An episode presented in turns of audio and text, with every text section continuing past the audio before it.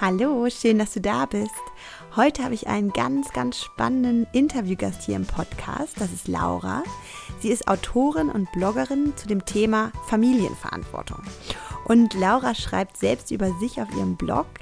Hallo, ich bin Laura, Mama von drei Kindern mit großem Herz, schwachen Nerven und einem dicken Mental Load Problem was das heißt, also was genau Mental Load heißt und warum wir Mamas oft ja durch diesen Müttermythos sehr stark unter Druck gesetzt werden. Genau darüber spreche ich mit ihr in unserem Interview und jetzt geht's auch schon los.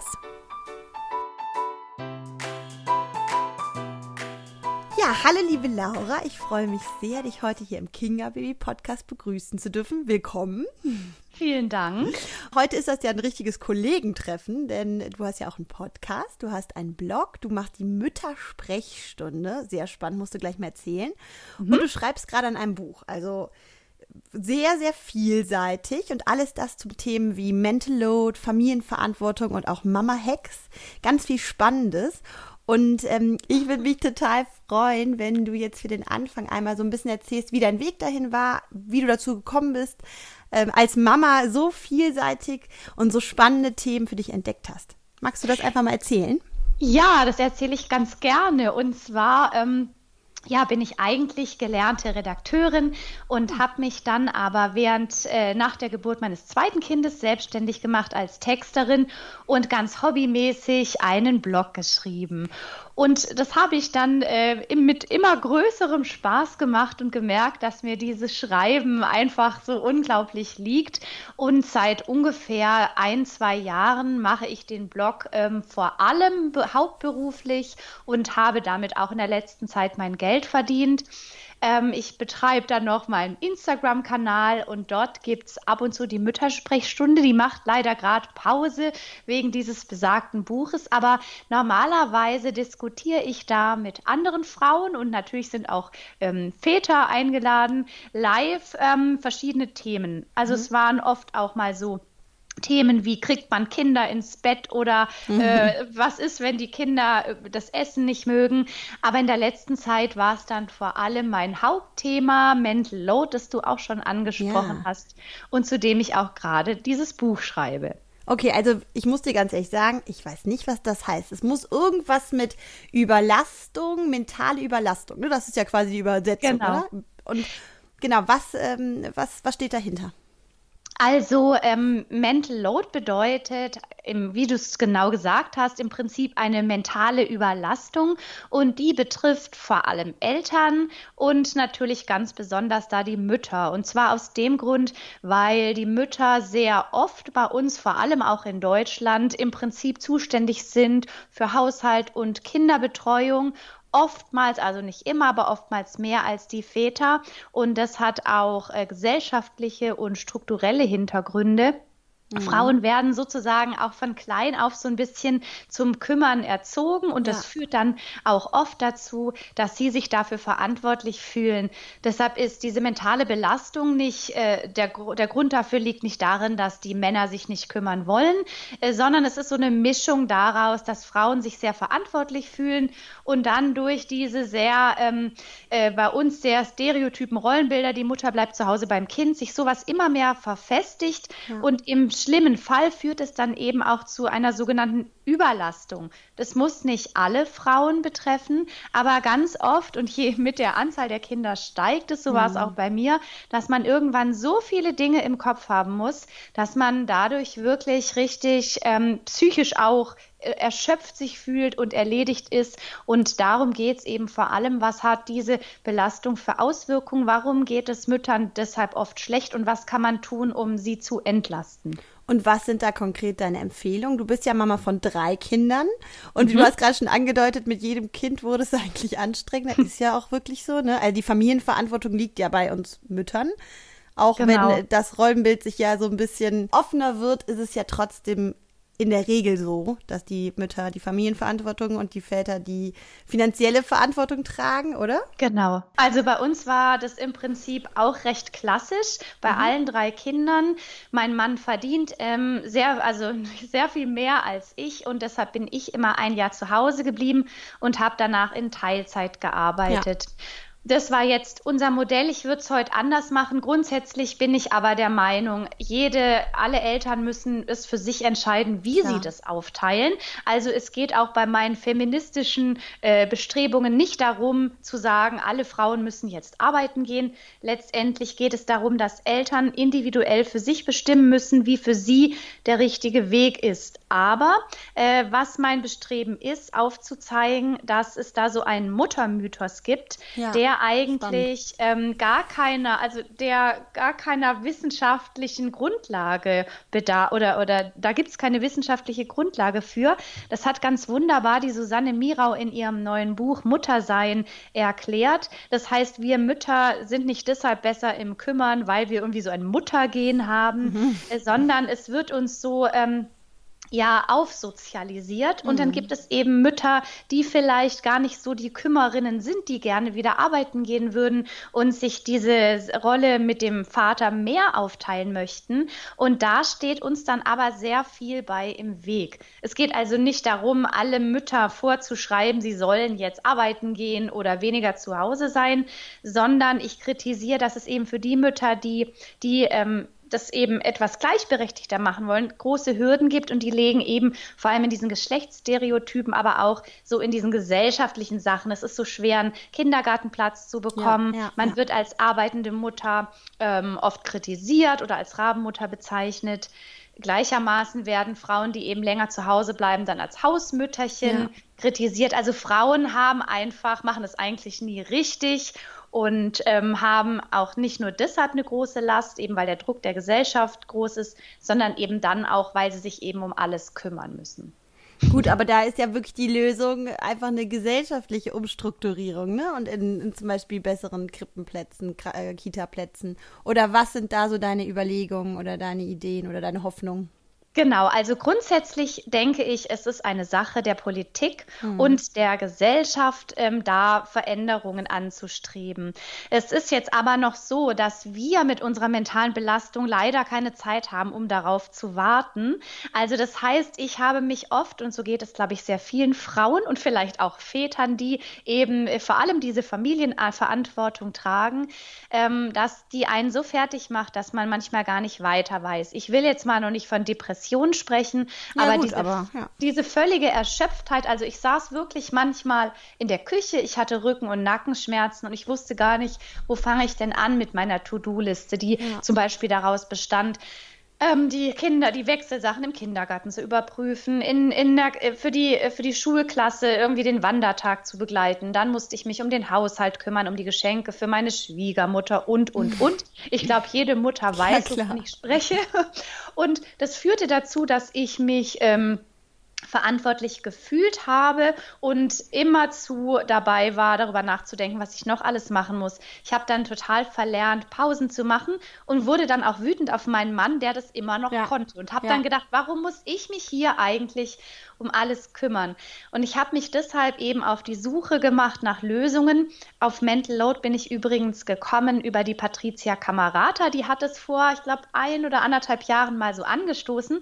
Und als mhm. ich dieses Konzept ähm, erfahren habe, als ich das, also als ich davon erfahren habe, von diesem Konzept von Mental Load, ist mir klar geworden, dass nicht ich das Problem bin, sondern eben genau diese strukturellen Probleme, dass oft Frauen dafür verantwortlich gemacht werden.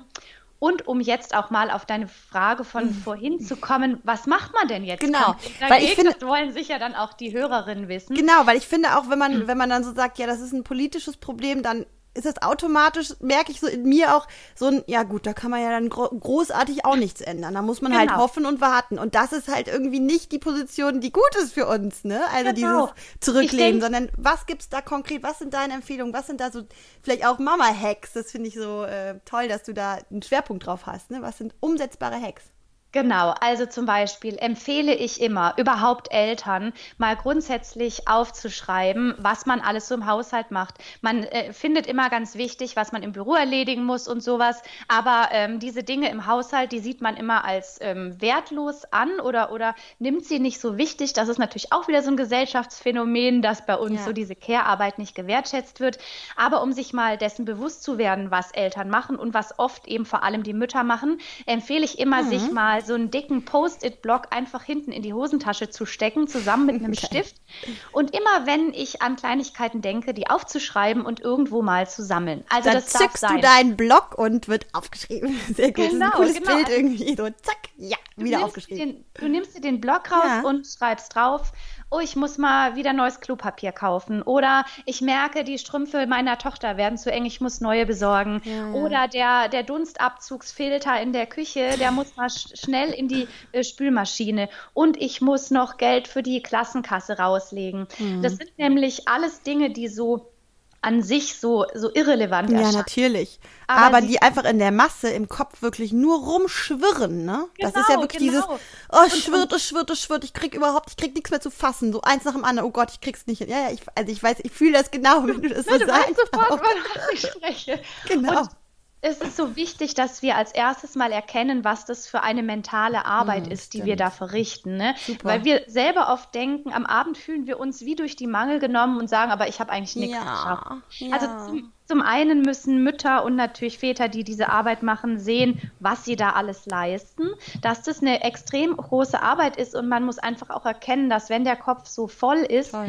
dann ist der Kopf nicht frei, um Pause zu machen, um sich zu überlegen, was tut mir eigentlich gut, Mhm. was sind meine Hobbys, wie finde ich Abstand, wie kann ich mich Super, beruflich super weiterentwickeln. Ja, ne?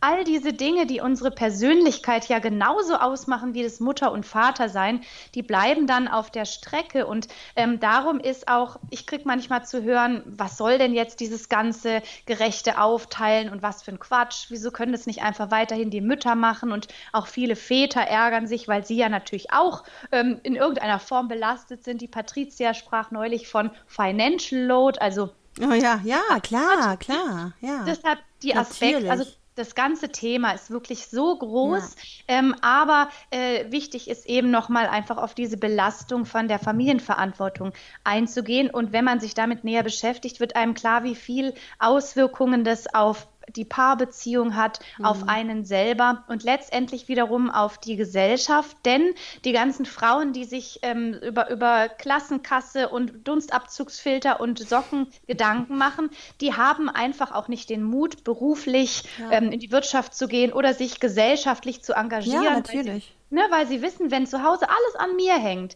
dann habe ich die Kraft gar nicht. Ja. Und dann fehlen uns die Frauen natürlich auch wieder Ja, ja. in Wirtschaft und Gesellschaft, die sich dann wiederum für andere Frauen einsetzen, zum Beispiel auch für allein. Kreislauf, ist halt echt ein Kreislauf, ja. Also es ist, wenn, also wirklich deshalb, deshalb schreibe ich da auch ein Buch drüber, Ja, weil es nimmt spannendes Thema. Ausmaße an. Toll. Die sind wirklich gravierend, Wahnsinn. aber ich glaube gemeinsam, auch vor allem gemeinsam mit Vätern und Männern, ähm, kann man das ähm, hinkriegen oder zumindest schon mal Verbesserungen anstoßen. Ja, weil du hast ja jetzt im ersten Schritt gesagt, erstmal ähm, das quasi klar vor sich sehen. Ne? So, das sind Hm. dann diesen Post-it-Block, der vollgeschrieben ist.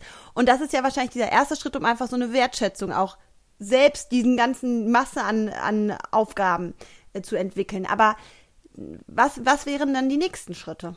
Mhm. Also ich habe äh, oft in Gesprächen mit äh, anderen Müttern auf Instagram fällt oft der Punkt, ähm, dass mein Mann das gar nicht versteht, mein mentales Ja. Problem Ja. oder so. Und ich sage mal, es läuft immer diese typische Diskussion ab. Man sagt dann, du hast dich wieder mal nicht um die Pflanze gekümmert, die ist vertrocknet, um alles muss ich mich kümmern. Und der Mann sagt dann, wo ist jetzt das Problem bei einer vertrockneten Pflanze? Ja, und es ist aber nicht das Problem von einer vertrockneten Pflanze, aber daran hängt sich dann oft die Diskussion auf. Und oft versteht dann der Partner nicht, warum macht ihr jetzt eigentlich so ein Theater wegen dieser einen vertrockneten Pflanze oder bloß, weil ich einmal vergessen habe, ähm, an die Weihnachtsgeschenke für die Kinder zu denken. Und deshalb ist der nächste Schritt, nachdem ähm, sich auch meine Frau zum Beispiel mit diesen Post-its nochmal klar, äh, nachdem ihr klar wurde, wie viel Arbeit da eigentlich hintersteckt, hinter dieser Familienverantwortung, dann ins Gespräch zu kommen und dann auch mit dem Partner darüber zu sprechen, warum es einen so belastet.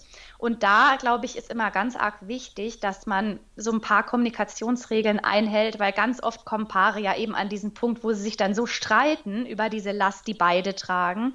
Ähm, dass es irgendwie so ausweglos erscheint. Und deshalb sage ich immer, dass es gut ist, darüber zu sprechen, einfach die eigene Last mal zu beschreiben, gar nicht auf den anderen einzugehen, du machst nie was, sondern zu sagen, guck mal hier, das habe ich alles im Kopf und Ja. das fällt mir so schwer. ja. Das, Ja. Ne, das führt dazu, dass ich mich so belastet fühle und so in die Diskussion einzusteigen. Ja, ja, stimmt. Das ist im Grunde eine super Grundlage, um einfach nicht nur zu sagen, ich habe so viel im Kopf, sondern einfach, mhm. guck mal, das, das, äh, so einfach was bildlich zu zeigen. Ne? Das ist mhm. alles in meinem Kopf, diese ganzen Post-its. Ich finde das, ähm, ich finde das einen wertvollen Hinweis. Ich glaube, ich werde das mal machen. Einfach, um ja, selber auch zu sehen, weil erstmal dachtest du, na ja, das kriege ich, kann ich auch so runterschreiben. Aber als du, genau, ne, als du so diesen Weg gegangen bist, Dunstabzugshabe, gut, haben wir jetzt nicht, aber ähm, vergleichbar, ähm, mhm. Socken, äh, äh, Kita-Kasse und so, das ist irgendwie noch so nebenbei, ne? Neben mhm. den ganzen wirklich wichtigen Sachen, Anführungsstrichen. Mhm. Also, ähm, ja, spannend, interessant und sehr wertvoll. Dankeschön. Gut, guter Tipp. Vielleicht, um dann auch noch mal einen dritten Punkt ähm, äh, zu äh, anzusprechen. Was macht man denn, wenn man darüber gesprochen hat? Also ich muss immer sagen, dieses darüber sprechen ist auch ein Prozess, der ein bisschen dauert, weil dieses sich kümmern und diese Verantwortlichkeit, die fühlen wir Frauen von klein auf. Das ist ganz spannend, was da dahinter steckt, aber das führt jetzt ja, zu weit. Ja, ja, ja, auch spannend. Ja. Männer werden zu diesem Kümmern gar nicht so erzogen und darum ist es auch ganz klar, dass viele Männer ähm, erstmal so gar nicht verstehen, um was es da geht. Ja.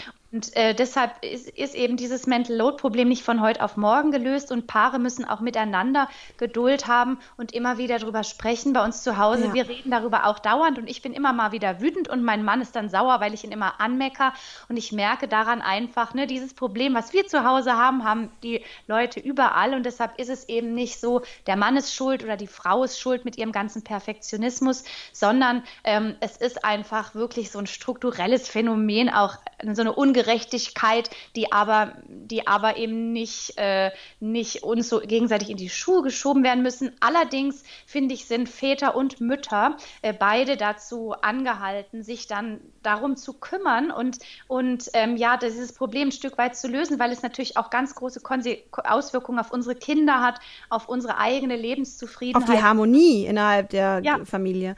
Ich finde es immer auch interessant so zu sehen, wie haben die Generationen vor uns viele Generationen vor uns haben es ja sehr klassische und noch starre Rollenbilder gehabt, mhm. aber gab es irgendeine Generation, vielleicht die 68er oder so, wo man sagt so, ja, die hatten einen anderen Ansatz, der war irgendwie, da könnte man vielleicht sich was abgucken oder so, weil irgendwie der Blick mhm. in die mhm. Vergangenheit kann ja vielleicht auch mal hilfreich sein, oder?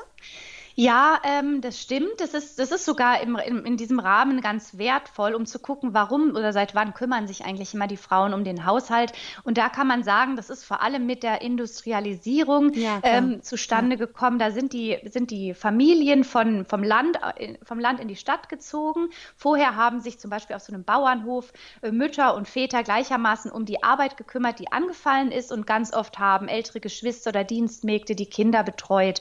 Dann sind die Menschen in die Städte gezogen und die Männer fingen dann an, in der Fabrik zu arbeiten und die Frauen hatten eben nicht mehr Dienstmägde oder die Familie um sich rum, mm, sondern genau, die Wohnungen genau. wurden kleiner und die Frau war dann für den Haushalt und die Kinder zuständig. Alleine zuständig. Ja. Genau. Und das, äh, da haben dann noch ganz viele andere Aspekte zugeführt. Ähm, zum Beispiel auch Martin Luther, der da, der schon immer der damals sagte, es ist also wirklich schon sehr lange her, die Frau gehört an den Herd, das ist mhm. ihre Bestimmung. Und so haben sehr viele Männer, mhm, jetzt mhm. fragt man sich, wieso Männer, aha, aha ganz äh, mittlerweile verstehe ich warum, haben dazu, ha, viele Männer haben darauf mhm. eingewirkt, dass alle äh, diesen Muttermythos im Kopf haben, dass ja. also die Frau äh, in der Lage ist, sich um ein Kind zu kümmern und nur sie. Und es stimmt eben so eigentlich gar nicht, weil wir sind als Menschen in der Lage, uns um, um Wesen, um kleine Wesen, um, um, um, um unsere äh, eigenen Kinder oder aber auch um Tiere, um, um hilfsbedürftige Wesen zu kümmern. Das ist also eine menschliche Eigenschaft und deshalb können es rein theoretisch Männer ganz genauso. Und das ist auch so wichtig, das zu erkennen, damit man sieht, es eine Frau, die vielleicht nicht zu Hause bleiben will, die kann genauso arbeiten gehen und der Mann bleibt zu Hause Hause natürlich auch genauso rum, wieder andersrum. Aber es ist eben nicht so, dass allein eine Mutter nur für ein kleines Kind ähm, Sorge tragen kann, ja, sondern ja. es können auch die Väter. Und also Mut Müttermythos heißt im Grunde, dass die Mutter oder dieser Müttermythos sagt, dass Mütter mit der Mütterrolle ähm, bedient sind, quasi, dass das deren Bestimmung ist und genau. das, das genau. bedeutet das, okay. Mhm. Also das ist auch ganz krass. Es gibt aktuelle Umfragen ähm, von dem ähm, Allensbacher Demoskopischen Institut. Da sagen auch nach wie vor die meisten Menschen, die befragt wurden, äh, eine Mutter ist zuständig fürs Kind, die Mutter muss beruflich zurückstecken und sich um das Kind kümmern. Das ist also bei uns so ein Bild, dass eine gute Mutter beim Kind zu Hause ist. Also weil eine Mutter hat scheinbar, und das ist eben dieser Mythos, irgendwelche Qualitäten, die als Frau ihr mitgegeben werden. Und dass das so nicht stimmt, das ist eben, wie gesagt, auch sehr schön in Susanne Miraus Buch erklärt. Aber es ist tatsächlich so ähm, und es wurde eben uns einfach in der Rolle so zugeschrieben. Und wir glauben einfach als Gesellschaft auch gerne an dieses Mutterbild. Jeder hatte ja selber eine Mutter und da sieht man dann immer so, so einen Muttermythos von einer sich ewig geduldig kümmernden Mutter. Und das setzt uns Frauen allerdings auch sehr unter Druck, weil nicht jede von uns ist immer zu geduldig und nicht jede von uns ist die ganze Zeit glücklich, weil sie hm. Kinder bekommen hat, Klar. sondern es ist eben auch sehr anstrengend und Frauen fangen dann an, sich schlecht zu fühlen, weil sie eben diesem Muttermythos nicht entsprechen. Und das ist dann das mhm, Problem. Mhm. Ne? Daher rührt dann auch oft dieses schlechte Gewissen. Ich mache meine ja. Sachen nicht gut. Ich bin gar nicht gemacht, eine gute Mutter zu sein. Und deshalb ähm, ist dieser Muttermythos, finde ja, ich, auch ja. so schwierig, weil er uns äh, moderne Frauen oder auch schon früher die Frauen unter Druck setzte. Und ähm, ja, also das ist auch, ich kenne das von mir selber, dass ich wenn ich ähm, mal wieder nicht gern ja, diese Haushaltssache gemacht habe oder ungeduldig war, dass ich dann hinterher denke, bist du vielleicht dafür nicht gemacht? Und das ist aber mhm. totaler Quatsch, ne? weil jeder Mensch ist einfach mit dieser Last, mit dieser mentalen Last und dem ganzen Haushalt und der Kinderbetreuung ein Stück weit überfordert. Es sind Männer überfordert, genauso wie Frauen manchmal. Ja gut, aber zum Beispiel, das heißt ja konkret dann, ne, wenn, wenn man zum Beispiel als Mutter auch einfach spürt, das ist, das ist ein Teil meiner Persönlichkeit, das Muttersein, aber ich möchte einfach wieder viel in, in den Job reinsteigen oder sich, mich selbstständig machen oder welchen Weg man auch einmal für sich ähm, den richtigen findet.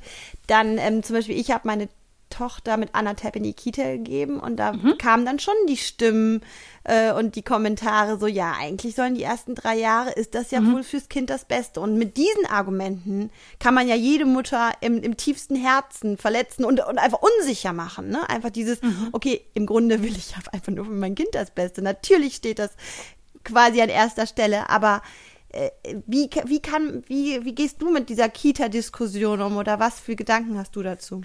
Also ich finde das auch ganz schwierig, weil stell dir mal vor, wahrscheinlich wurde der Vater deiner Kinder das nie gefragt, ja, ne? Klar. Und das ist einfach schon mal die erste Ungerechtigkeit. Ja. Warum wird uns dann schlechtes Gewissen gemacht und nicht zur Abwechslung mal den Vätern? Ähm, also das ist schon mal die erste Sache. Und ähm, die andere Sache ist, äh, da, da, herrscht natürlich, da herrschen so harsche Diskussionen, auch vor allem unter ja. Müttern. Und ja. da habe ich gerade ein ganz tolles Buch zugelesen von der Christina Mundlos, Mütterterror. Äh, und da findet, das, äh, da findet man dann immer wieder Parallelen zu der Problematik, weil wir Frauen so unter Druck stehen. Ne? Also die eine Mutter wird kritisiert, kritisiert, weil sie ihr Kind scheinbar zu früh in die Kita gibt. Ja. Die andere Mutter wird kritisiert, weil sie das Kind zu spät in die Kita gibt ja, und arbeiten geht. Ne? Ja. Also da herrscht so ein Druck auf Frauen, dass die Frauen oft vor Verzweiflung anfangen, ihren Weg, den sie gar nicht mehr beeinflussen können, als den einzigen richtigen zu deklarieren und den der anderen für falsch. Mhm, und mh. so entstehen dann diese Mütter Kriege oder dieser Mütterterror mhm. eigentlich aufgrund dessen, weil Frauen ähm, eine sehr schwierige Lage haben. Ne? Sie wissen, sie wollen es richtig machen, wissen gar nicht wie. Mhm. Sie wollen einerseits auch ihre eigene Identität wahren und schützen und müssen aber andererseits wegen dieses Muttermythos äh, meinen, sie sich verbiegen zu müssen. Mhm. Also okay, das ja. ähm, führt dann eben auch zu diesen Mütterkriegen, der natürlich, die natürlich deshalb so schlimm sind, weil wir Frauen, wir müssten eigentlich zusammenhalten und gemeinsam für bessere Bedingungen kämpfen. Also zum Beispiel Beispiel das Care-Arbeit. Also entschuldige, da muss ich nochmal nachfragen. Also ja. du meinst durch die, diese durch diese schwere ähm, oder durch diesen gesellschaftlichen Druck entstehen halt so harte Lager bei Müttern. Mhm. Ist das, meinst genau. du, das liegt daran? Spannend. Ja, also das, das ist eben Weil von diese harte Lager, das ist ja wirklich so in fast allem. Ne? Es gibt immer genau. schwarz-weiß, schwarz-weiß. Das ist genau. man, finde ich, als erst gedacht, das ja. Problem liegt an den Müttern, die sich immer so bekriegen. Aber eben ja. diese Soziologin, die das Buch geschrieben hat, die erklärt ganz gut, warum man auch da wieder nicht die Schuld den Müttern in die Schuhe schieben kann, sondern je schwieriger diese Bedingungen sind, ne, dieses, dieses ähm, Ja, und diese, diese, je gespaltener diese Lager sind, desto mehr fangen die Mütter dann an, sich auch noch gegenseitig zu kritisieren, anstelle eben sich zusammenzutun und zu sagen, wir wollen, und das ist letztendlich auch mein Wunsch. Mhm. Ich möchte gerne, dass Frauen ihr Leben so leben können, wie sie möchten. Also sie können natürlich zu Hause bleiben, nicht weil der Müttermythos ihnen das vorgibt, ja. sondern weil es ihnen wichtig ist. Oder sie können arbeiten gehen, weil das eben ihrer Individualität entspricht. Ja. Und dazu brauchen wir diese Gleichberechtigung und natürlich die Wertschätzung der Care-Arbeit, aber auch ja. viel bessere Möglichkeiten, dass Mütter berufstätig sein können und eventuell auch einfach mal die umgedrehte Variante leben können. Es bleibt jetzt mal der Vater zu Hause und ich gehe arbeiten, ohne dass dann sofort gefragt wird, ja, und was ist mit der Mutter? Sondern dass wir einfach lernen, dass sich der Vater genauso wunderbar kümmern kann. Denn es ist ja auch letztendlich für Väter äh, sehr gemein, wenn man ihnen das nicht zutraut. Also mein Mann muss hm. unterm Strich, sage ich, kümmert der sich besser um unsere Kinder, weil er das besser kann. Super, voll schön. Eigentlich voll schön, ne? aber irgendwie ja, das, das nicht normal in Anführungsstrichen, das ist dann erstmal, fällt dann auf jeden Fall auf, ne? Das, also, das ist mhm. ja auch interessant, dass du das so rausstellst, als wäre das, weil das ja nicht so das normale Bild ist, dass die Mama der perfekte Familienorganisator ist. Ja. Mhm. Und sag mal, um was geht's in deinem Buch? Genau, also erstmal erscheint jetzt im Februar ein Erziehungsratgeber. Uh. Und zwar muss ich dazu sagen, ich habe ähm, den Erziehungsratgeber so geschrieben, wie ich ihn gern lesen würde. Ich finde nämlich manchmal, wenn ich so Erziehungsratgeber lese, dann kommen mir ähm, die, dann bin ich immer sehr bewundernd für diese tollen Autorinnen und Autoren, die, ähm, die gute Inhalte haben. Aber ich denke mal, wow, die machen ja alles richtig. Und ich fühle mich dann immer so mhm. schlecht. Mhm. Und ich habe jetzt mal einen Erziehungsratgeber geschrieben. Life. natürlich Tipps beinhaltet, weil ich ja doch seit acht Jahren Kinder habe und ich habe da so meine Erfahrung gesammelt, äh, der aber auch schon zugibt, dass ich auch mal meine Schwierigkeiten habe. Ne? Mhm. Also, dass auch ich nicht perfekt bin. Und ich habe zum Beispiel manchmal die ganzen tollen Tipps aufgeschrieben und habe nebenher meinen Sohn angemeckert, weil er mich äh, nicht in Ruhe gelassen hat. Mhm. und das ist eben ein Erziehungsratgeber, der mhm. sich an Eltern wendet, die Kinder so im, äh, im äh, Grundschul-, Vorschul- und Grundschulalter haben und der erscheint jetzt eben im Frühjahr. Mhm. Und aktuell schreibe ich aber eben ein Buch, das sich genau mit dieser Mental Load-Thematik beschäftigt und das ist allerdings auch ein Ratgeber, der dann Eltern und vor allem eben auch Mütter, die eben vermehrt noch betroffen sind, ähm, solche Tipps an die Hand gibt, wie wie diese, diese Zettel in die Hosentasche schieben, mhm. aber noch ganz viele andere ähm, Ideen. Und letztendlich geht es aber auch darum, nochmal zu zeigen, wie, wie konnte es eigentlich so weit kommen? Was mhm. ist auch das Problem für Frauen oder für die ganze Gesellschaft? Und ähm, natürlich ist letztendlich die wirklich große Lösung, dass sich da politisch etwas tut. Aber ich sage mal, ich kann darauf nicht warten, bis sich politisch etwas ja, tut, weil bis dahin ist mir mein Kopf explodiert. Ja, ja, genau, okay. Ja, und dafür dann einfach jetzt, wie kann ich in meinem kleinen Familien, ähm, Familiengefüge wirklich was umsetzen. Ne? Darum geht's, ja. Also genau, das ist mir nämlich deshalb auch so wichtig, weil meine Tochter sieht ja, dass ich mich den ganzen Tag kümmere. Mhm. Und ich mhm. möchte nicht, dass sie mit einer Mutter aufwächst, äh, die sich ständig kümmern muss, sodass sie dann später als Frau auch wieder denkt, ich mhm, muss mich stimmt, kümmern. Ja. So, geht's nämlich, so wird's weitergeführt, absolut, ja. Genau, und ich muss dazu aber auch etwas sagen, weil ich habe viele Diskussionen auf Instagram. Das bedeutet wiederum wirklich nicht, dass ich mit diesem Buch sage, so passt mal auf, alle Paare müssen jetzt gleichberechtigt leben und arbeiten und Kinder sich um die Kinder kümmern. Das meine ich damit nicht, weil dann manchmal entsetzte Frauen schreiben, aber ich ähm, will zu Hause bleiben mhm. und wie soll es denn schlechte äh, Auswirkungen auf meine Tochter haben? Also ich meine damit, dass Familienverantwortung auch geteilt werden kann, wenn zum Beispiel eine Mutter sich dafür entscheidet, erstmal zu Hause Hause bei den Kindern zu bleiben und der Vater ähm, arbeiten geht, ähm, weil der Job zu Hause mit den Kindern, das ist auch ein mhm. 40-Stunden-Job, ich würde mal eher jo. sagen ein 80 ja, Stunden. Ich würde auch sagen, einige Überstunden. genau. Und diese ganze Familienverantwortung mit dieser ganzen mhm. Organisation, das kommt einfach immer obendrauf. Das heißt, die Frauen machen eh schon den Kinderbetreuungsjob, viel von dem Haushalt und ganz oben kommt da noch die Familienverantwortung drauf. Und das ist einfach zu viel. Und es gibt da zum Beispiel auch so Tipps, dass ein Vater, der morgens ins Büro fährt, vielleicht schon einfach mal auf dem Weg ins Büro ein Geburtstagsgeschenk für das Kind per äh, Online-Bestellung mhm, organisieren kann. Das heißt, äh, man kann diese Familienverantwortung auch besser aufteilen, selbst wenn man ähm, ein Rollenmodell lebt, dass der eine zu Hause ist und der andere arbeiten geht. Ne? Weil, ähm, also, aber da ist ja der, der, der Schlüssel dann im Grunde einfach, sprecht miteinander. Ne? Also nicht immer einfach dieses äh, reinfuttern und irgendwie frustriert sein und denken, boah, diese Rolle ist irgendwie super anstrengend, mein Kopf platzt, sondern sprechen, sprechen, sprechen, oder? Ja, und vor allem, weil du gerade sagst, sprechen, sprechen. Ich glaube, Frauen fällt es oft schwer, mal zuzugeben, ja, dass sie so. es gerade nicht mehr auf die Reihe kriegen. Manchmal ja. schreiben mir Mütter, ich habe aber nur ein Kind. Und dann denke ich mir, nee, ja, ich darf nicht nur ein Kind sagen. Schon allein mit einem Baby ist man wirklich den ganzen Tag beschäftigt. Und wenn dann noch äh, hier alles Organisationstechnische drauf kommt, ist ja klar, dass diese Mutter äh, dann ziemlich am Stock geht. Und, ähm, naja, aber du bist aber, jetzt jemand, der drei Kinder hat und auch noch selbstständig ein Unternehmen aufbaust oder hast, und Bücher schreibst, ähm, also das ist natürlich auch krass. Wie machst du das? Wenn wir also, schon sagen, nur mit Kindern allein ist es schon eine extreme Belastung. Es ist ja so, mit der Kinderzahl bekommt man auch immer mehr Übung. Ne? Und ja. deshalb kann ich auch Care-Arbeit so gut, weil ich seit acht Jahren ah, okay. übe. Ne? Und ja, ein okay. Vater, der vielleicht es nie gemacht hat, der ist deshalb entsprechend noch nicht so gut. Und äh, da muss man dann auch eben ein bisschen Geduld mit haben. Aber äh, das ist eben von einem Kind zum nächsten, äh, übt man. Ja, und gut, ähm, das stimmt. ich habe wirklich auch einen Mann, mit dem ich über dieses Problem gut sprechen kann, der mich auch ähm, versteht und mit dem ich jetzt sowieso, der hat mich schon immer äh, sehr unterstützt, auch in meiner Selbstständigkeit. Und der hat genauso Verantwortung im Haushalt übernommen. Aber der war jetzt zum Beispiel auch bereit, äh, seine Arbeitszeit zu reduzieren, super, sodass ich toll. mehr Zeit habe, um meine Bücher oh, zu schreiben. Ne? Dass ich sowas jetzt ja, schaffe. Super, ja, toll. Das, ne, das liegt an meinem Mann oder es liegt Aber es liegt mit Sicherheit ja auch daran, dass du natürlich dieses Thema lebst und dass du dieses Thema immer wieder in die Kommunikation in der Familie bringst. Also ich kann mir vorstellen, dass vielleicht Hörer denken so, ja gut, mein Mann ist überhaupt nicht nicht so. Wahrscheinlich wäre dein Mann vielleicht auch nicht so geworden, wenn du nicht so den Fokus darauf gesetzt hättest, oder? Also ich meine, klar ist es auch Persönlichkeit, aber man kann ja auch viel reden und viel da selber einfach einen Weg finden zusammen, ne? Auch und äh, unterschiedliche Wege. Einfach ja, und, und, mir schreiben auch wirklich viele Frauen, mein Mann versteht es nicht und ich muss sagen, das war bei uns ganz genau. Ja, das ist super wichtig. Das ist gut, Mein Mann hat es auch lange ja, nicht. Ja, ist ja auch ne? irgendwie ganz anders auf einmal.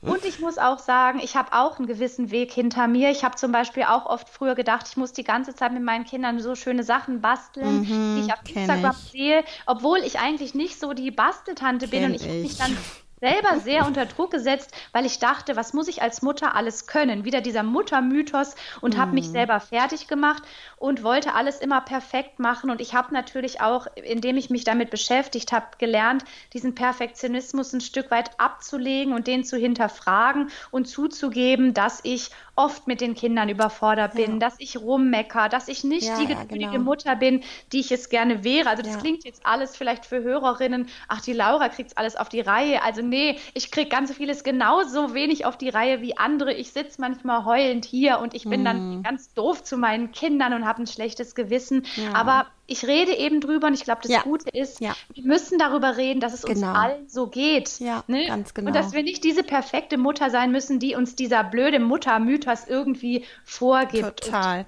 Auch Laura, ich könnte mit dir doch so viel weitersprechen, aber ich habe die Uhr im Blick und ich weiß, dass dein Sohn gleich nach Hause kommt aus der Schule. Darum müssen wir jetzt langsam zum Ende kommen. Aber, und ich würde so gerne nochmal von dir wissen, weil du sagtest, 2020 kommt dein äh, Ratgeberbuch zum Thema, äh, das wird ja wirklich äh, Mental Load sein, ne? Genau. Das mhm. ist der zweite Ratgeber. Und was planst du noch für 2020? Das würde ich gerne noch zum Ende wissen von dir.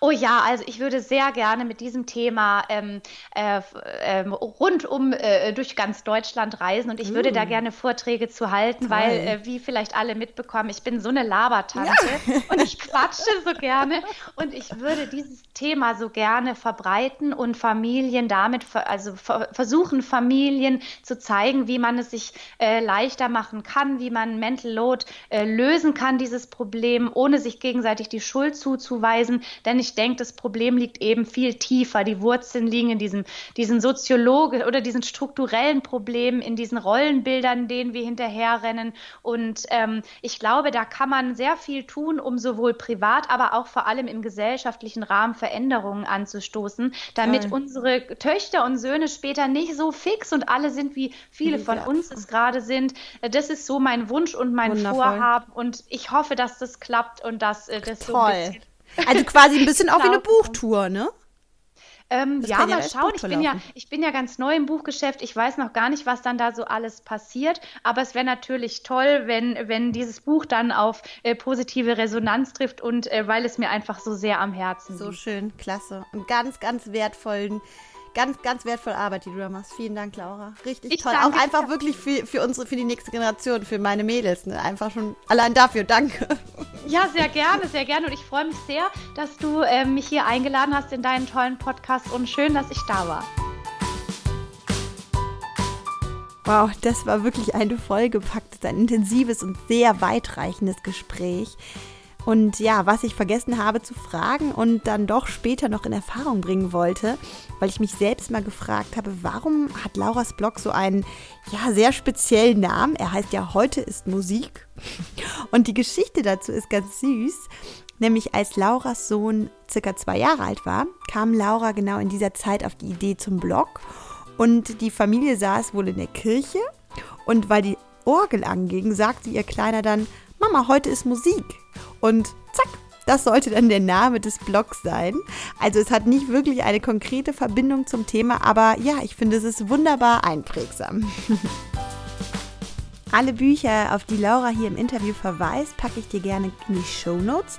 Da sind dann echt einige spannende Bücher dabei. Also wenn du mehr zu diesem Thema erfahren willst, zum Thema Mütterbelastung, Mütterterror oder auch einfach Familienverantwortung und Mental Load, dann findest du in der Beschreibung zu dieser Podcast-Folge die Links zu den Büchern. Und ja, wir hören uns in zwei Wochen wieder mit einer Babyschlaffolge. Ich freue mich drauf. Wünsche dir eine schöne Zeit bis dahin und bye bye. あ!